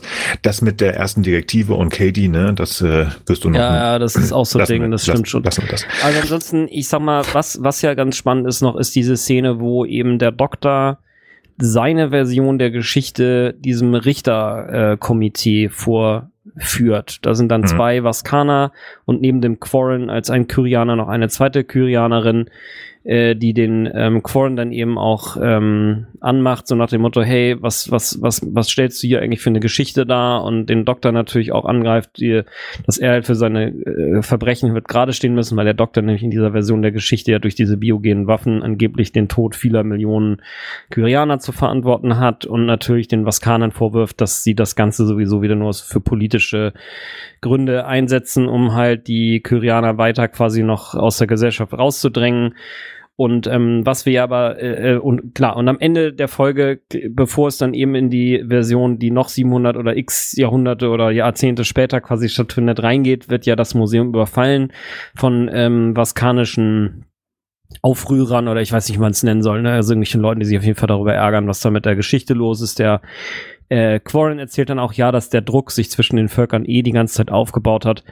Was ja aber klar ist, ist, dass parallel ja diese Untersuchung jetzt stattgefunden hat, die die Vaskaner auch fortsetzen wollen.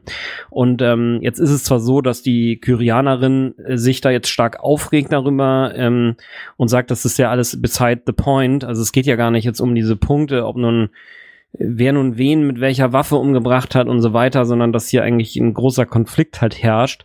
Da wirkt es zwar erst so, als könnten die Vaskaner jetzt auch noch moralisch die Oberhand gewinnen. Letztlich ist es aber so, dass der Doktor ja eigentlich sagt, hey, ich kann beweisen, der, der, der Tetran wurde von einer vaskanischen Waffe umgelegt. Das heißt, eigentlich ist es so, die haben jetzt erstmals ein Fundament dafür, zu sagen, hey, ihr, ihr halt müsst euch beide mal mit eurer Täter respektive Opferrolle auseinandersetzen zumindest was diesen Geschichtsabschnitt angeht und auf Basis dessen mal überlegen, ist denn die Gesellschaftsordnung, die wir heute haben, wirklich so okay?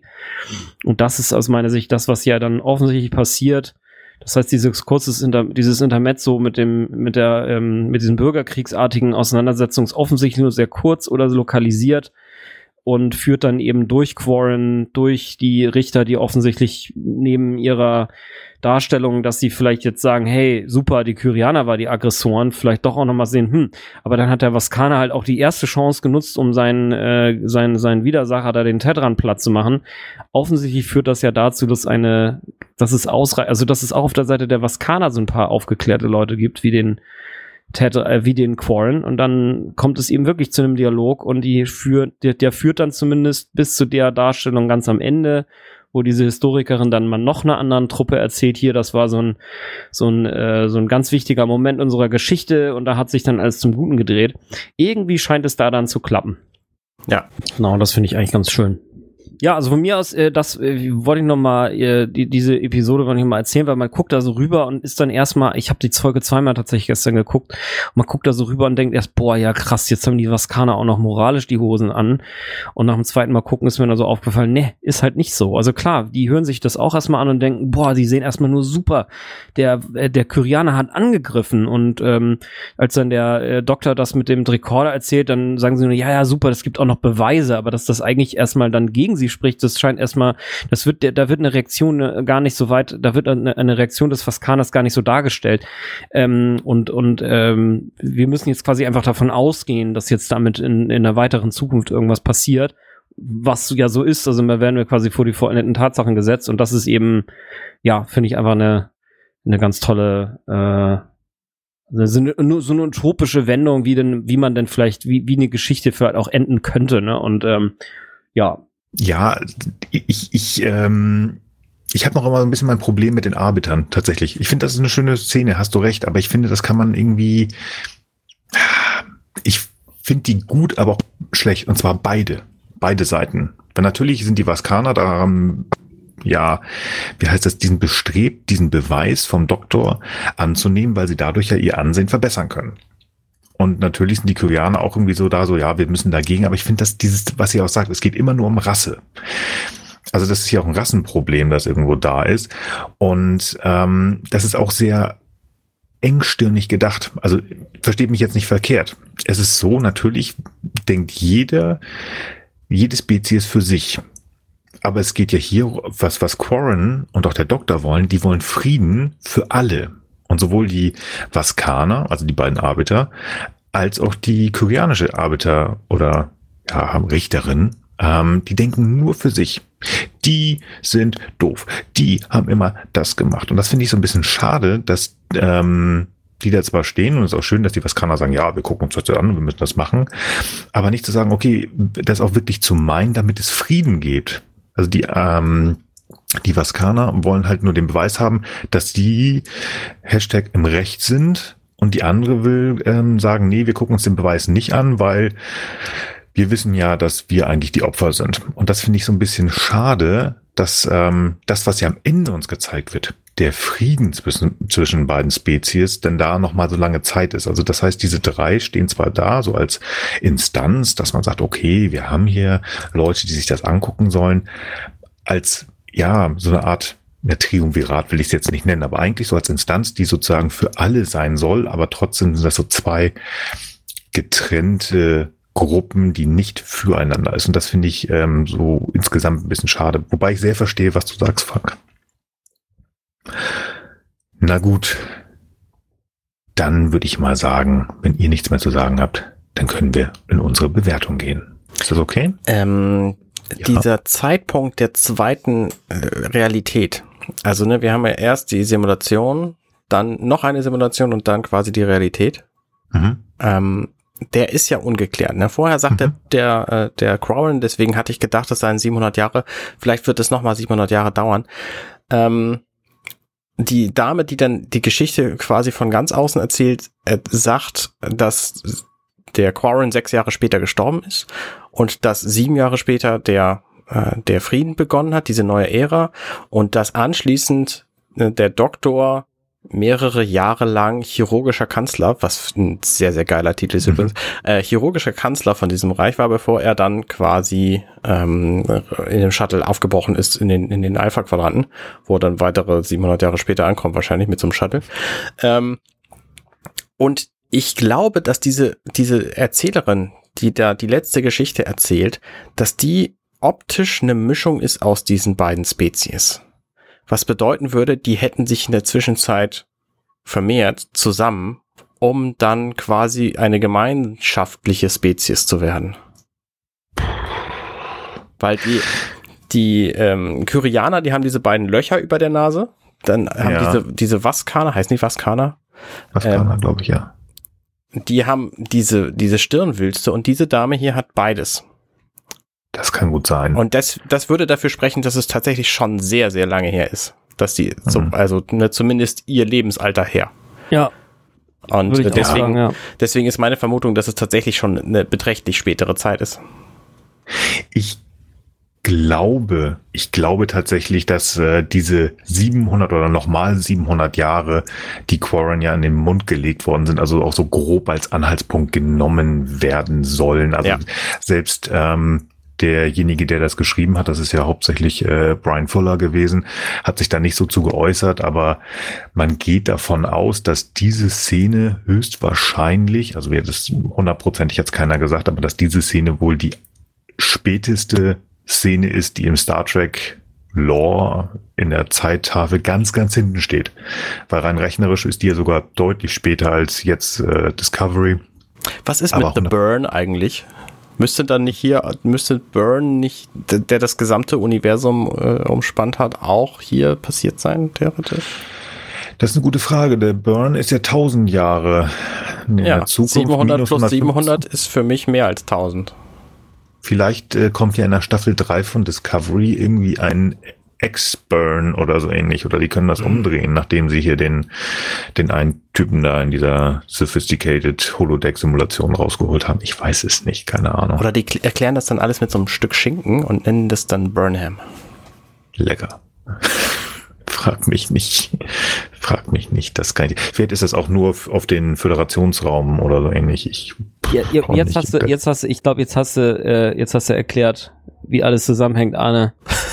Alter, überleg dir das mal. Burn, Ham, Burnham. Ja, also ich meine, jetzt haben wir alles. Ja. Oh, okay, ich merke, es ist Zeit. Lasst uns in die Beurteilung dieser Folge gehen. Wir beginnen wie Wer immer. Wer hatte die gemacht, die Folge? Was sagtest du, Michael Fuller? Ja, und geil ist, dass Tim Michael? Rust, also Tuvok, die, äh, die, die Regie hatte, nicht auch ganz ja. cool. Uh, ja stimmt, Tuvok hat äh, hier Regie geführt. Okay. Dann kommen wir da so, was ich ganz witzig finde. Wen sehen wir nicht? Wir sehen nicht Belana Torres, weil die gerade schwanger war oder ähm, gerade ihre Tochter zur Welt gebracht hat. Ganz genau weiß ich es jetzt nicht mehr. Spannend finde ich aber, dass man sich so sehr die Zeit nimmt in einer, äh, in einer Szene, dass der Doktor von Belana schwärmt. Das finde ich ganz interessant. Mhm. Genau in dieser Folge ist sie nicht da und er schwärmt. Also wirklich auf einer Freundschaftsebene. Nicht, also der, da war, ich glaube, nie wirklich was, äh, wo der Doktor sich in sie verliebt hat oder so, sondern diesen Kollegen und er mag sie als Freund. Das finde ich ganz spannend. Ja, das stimmt, ja. Gut, Top-Szenen. Ich fange mal an. Meine Top-Szene ist diese Szene, wo der Corin sagt, beziehungsweise nein, nein, der Doktor sagt, it could be another 700 years. Es könnten noch mal 700 Jahre sein. Also das, was wir schon gesagt haben. Diese Szene, wo der Doktor sagt, ich möchte, dass du mich jetzt hier kaputt machst, damit einfach hier Ruhe ist. Und Corin sagt, nein, wir haben schon 700 Jahre. Und wenn es noch mal 700 Jahre dauert, damit wir einfach hier Frieden haben, muss das jetzt sein. Und wir müssen die Beweise finden. Das finde ich so ein, so ein Gänsehautmoment. Und das ist einfach total klasse, dass die gerade diese Figur, die die Geschichte in Anführungsstrichen geschrieben hat, jetzt sagt, nein, wir machen es jetzt richtig mit den neuen Beweisen. Das finde ich total toll. Arne, hast du eine Szene, die dir sehr gut gefallen hat? Meine Top-Szene ist der Crown, als er, nachdem er den Doktor abgewürgt hat, mit einem Satz ähm, schnallt, dass er was falsch gemacht hat und dass er Wissenschaftler ist und diese Einsicht quasi, das äh, finde ich einfach sehr, sehr, sehr gut, weil, wie gesagt, das einfach sehr vielen Leuten heutzutage fehlt. Ja, sehr schön. Sehr cool. Frank. Ja, äh, ich finde auch genau in der Reihenfolge die beiden Szenen auch am topsten. Äh, ich füge noch eine dritte hinzu und zwar am Ende finde ich es einfach sehr, sehr schön, dass der Doktor eben nachdem er dann denen ja geholfen hat und dann noch äh, dort chirurgischer Kanzler war ewig, also denen quasi dann immer noch weiter geholfen hat. Also er bleibt wirklich seiner hypokratischen Grundverankerung treu, dass er dann aber sozusagen so ein, ein Heimweh hat und dann nochmal äh, den Spuren der Voyager in den Alpha-Quadranten folgen will, um zu schauen, was eigentlich mit seinen ehemaligen Crew-Kollegen passiert ist, das finde ich auch einfach eine sehr, sehr rührende Geschichte, weil was ja auch äh, in diesem ganzen Kontext ja gar nicht so beleuchtet wird, ist, dass der Doktor natürlich auch jetzt seiner Zeit entrissen ist. Also klar, er ist nur eine Kopie, bliblablub, aber für ihn ist das halt die Realität. Also er ist jetzt echt in einer Zukunft, in der er keine Chance mehr hat, irgendjemanden, den er jemals gekannt, gemocht, geliebt hat, halt wiederzusehen. Und ähm, ja, und er will jetzt halt wissen, was los ist. Also er hat sich da quasi was Neues aufgebaut und ähm, will jetzt trotzdem einfach schauen, ob er nicht noch ein paar Dinge rausfindet, die ihn irgendwie mit seiner Vergangenheit verbinden. Das finde ich einfach auch sehr, sehr schön. Ja, ja, auch eine sehr schöne Folge. Äh, Folge, habe ich es wieder. Szene. Flop. Ich habe einen Flop. Und obwohl ich sie nicht so besonders mag, ist das eine Janeway-Szene. Und zwar die, wo sie hinterrücks von hinten diese mega Strahlenwaffe da nimmt, da den äh, komischen Föderations-Phaser-Gewehr äh, und den Tetran gnadenlos abballert. Ich finde das einfach, auch wenn sie schwarzen, hier wie heißt das, einen schwarzen Rollkragenpullover hat und wenn sie schwarze Handschuhe hat und alles sehr dunkel und sie hat das äh, Combat nicht drauf, sie trägt die Uniform der Föderation. Und auch wenn die Föderation irgendwie über die Zeit, die wir jetzt hier zusammen diesen Podcast machen, für mich persönlich schon gelitten hat und nicht mehr ganz so strahlend ist wie vor 20 Jahren oder so, oder? Ist das etwas, was ich nicht sehen möchte. Ich finde das ganz schwierig, dass ein Föderations-Captain, der eigentlich, also auch wenn sie schwierig ist, aber sie will ja nur ihre Familie nach Hause bringen und fliegt links äh, ab und rechts ab, aber egal, sie will nach Hause, hier uns gezeigt wird, wie sie völlig emotionslos und gnadenlos hinterrücks ein Lebewesen erschießt. Und das finde ich irgendwie ganz doof und das bringt die Geschichte weiter und so weiter und so fort. Aber ich fand es einfach doof zu sehen und das ist meine Flop-Szene. Arne, Hast du eine Flop-Szene? Kurz zu deiner. Ähm, ja. Im Grunde wird die Föderation ja als solche dargestellt. Ne? Das ist hier in dieser Version der Geschichte einfach eine, eine völlig arschige Truppe. So, ne? Das ja. fängt ja mit der ersten Szene schon an, wo sie erklärt, Gewalt muss benutzt werden, wenn Diplomatie versagt. So. Ähm, von daher finde ich, passt es in diese Erzählung schon ganz gut rein. Meine Flop-Szene geht in eine ähnliche Kerle, Kerbe äh, wie deine. Irgendwas, was ich definitiv nicht sehen will. Und das ist äh, in diesem Fall ein Android ohne moralische Vorstellung. Der Doktor in dieser Version ist für mich eine der gruseligsten Dinge, die ich mir vorstellen kann. Mhm. Weil nämlich in dem Moment, wo ein Android entscheidet, ähm, ein Volk mit einer Biowaffe zu vernichten, ähm, ist einfach nichts mehr zu retten, weil dann ist ja. sämtliches Leben hin, weil dann Android einfach erheblich viel schneller ist als Menschen. Und wenn ein Android nicht sein, sein äh, Asimovsches Moralkomplex hat, dass Menschen einfach zu schützen seien grundsätzlich, dann sind die uns hoffnungslos überleben und überlegen und ähm, machen Menschen innerhalb von Tagen wahrscheinlich total hin. Und das mhm. ist eine ganz gruselige Vorstellung für mich. Und das zeigt mir dieser Doktor hier. Ja, stimmt. Krass, krass, habe ich nicht drüber nachgedacht, aber boy. Frank, gibt's in deiner Folge eine Szene, die du nicht so gut findest? Ja, also ich finde halt die, äh, ich finde halt die Fakten, die zur Erklärung herangezogen werden, das habe ich ja auch schon gesagt, finde ich einfach ein bisschen dünn. Also welche, also das meinetwegen jetzt zum Beispiel eben diese Frage, dass wenn sie nicht wussten, dass der Doktor ein, äh, ein Hologramm statt ein Android war, dass das jetzt quasi ein relevanter Punkt sein soll. Also da finde ich, hätte man, es sind noch so ein, zwei andere Punkte drin, ne? wie mit dem Tricorder, dass sie ausgerechnet den Tricorder mit dem Tetran gescannt wurde haben, dass sie dieses komische Teil im Ozean finden und deswegen sich überlegen, dass die Enterprise irgendwie das fette Kampfschiff ist. Also das finde ich ein bisschen dünn. Da hätte ich mir also mehr also ein, zwei Gedanken mehr gewünscht, ähm, da die Geschichtsschreibung etwas kohärenter darzustellen für den, ähm, an, für den Zuschauer. Ich finde immer, ähm, wenn einem das bei so einem einmaligen Durchschauen schon auffällt, dann ist die Inkonsistenz für mich zu groß. Also ich nehme vieles mhm. einfach hin und vieles ist auch nicht so wichtig, wenn man sich anschaut, ob das jetzt total durchgestylt ist, ne? Also viele Inkonsistenzen, die man sozusagen erst wahrnimmt, wenn man so ganz, ganz, ganz genau hinschaut, die finde ich nicht so wild.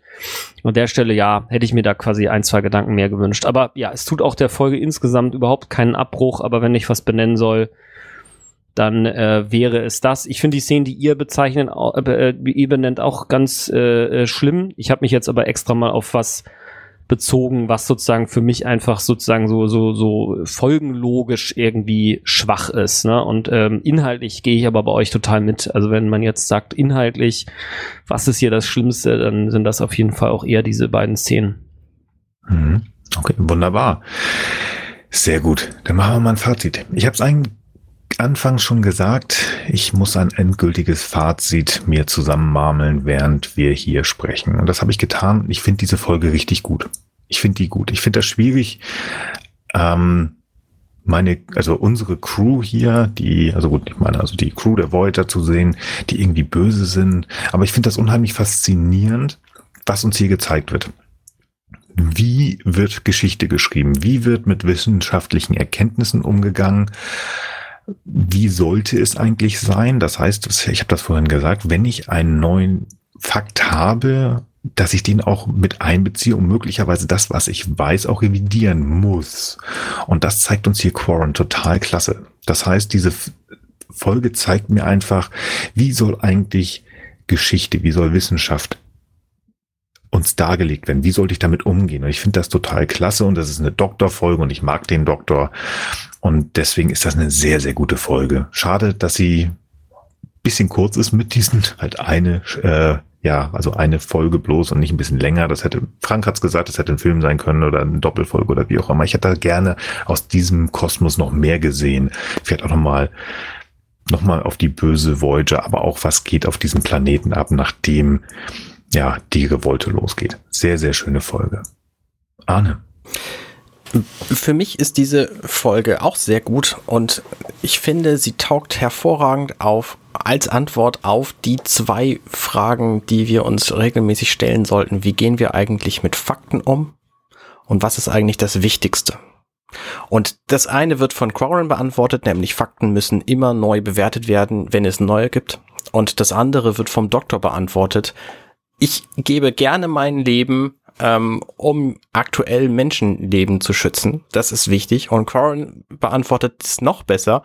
Ja, das ist momentan, klingt es zwar sinnvoll, aber wir brauchen im Grunde richtig viel Frieden und das gibt's halt erst, wenn wir das Problem geklärt haben. Und das sind alles wunderschöne Antworten und ich finde deswegen diese Folge einfach sehr gelungen.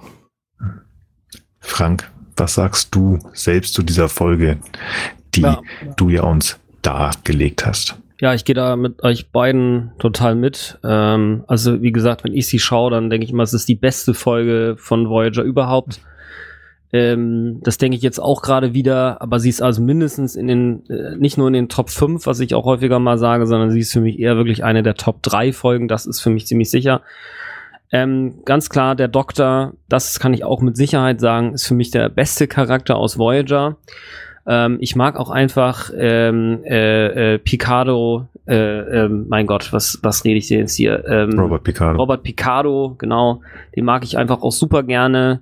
Ich habe es auch schon mal an irgendeiner anderen Stelle gesagt, der ist eben nicht nur jetzt Schauspieler gewesen, sondern der ist zum Beispiel auch eben im äh, äh, Board of Directors, also im Vorstand der The der Planetary Society, also ein Citizen Science Projekt, also wo man auch als Privatperson, du und ich, ne, Mitglied werden kann, um zum Beispiel in irgendeine, äh, in den Bau irgendeiner Marssonde mit äh, zu investieren, ne? Also äh, sei es jetzt, ne, also irgendein, äh, irgendeinem Forscher, einem Studenten ein bisschen Geld für irgendein Material zu geben oder so. Oder ähm, die Erkenntnisse, die auch aus solchen Missionen gewonnen werden, halt zu verbreiten. Also der ist auch wirklich privat an den Themen interessiert. Und ich finde ihn aber auch schau schauspielerisch beziehungsweise auch als Figur absolut genial.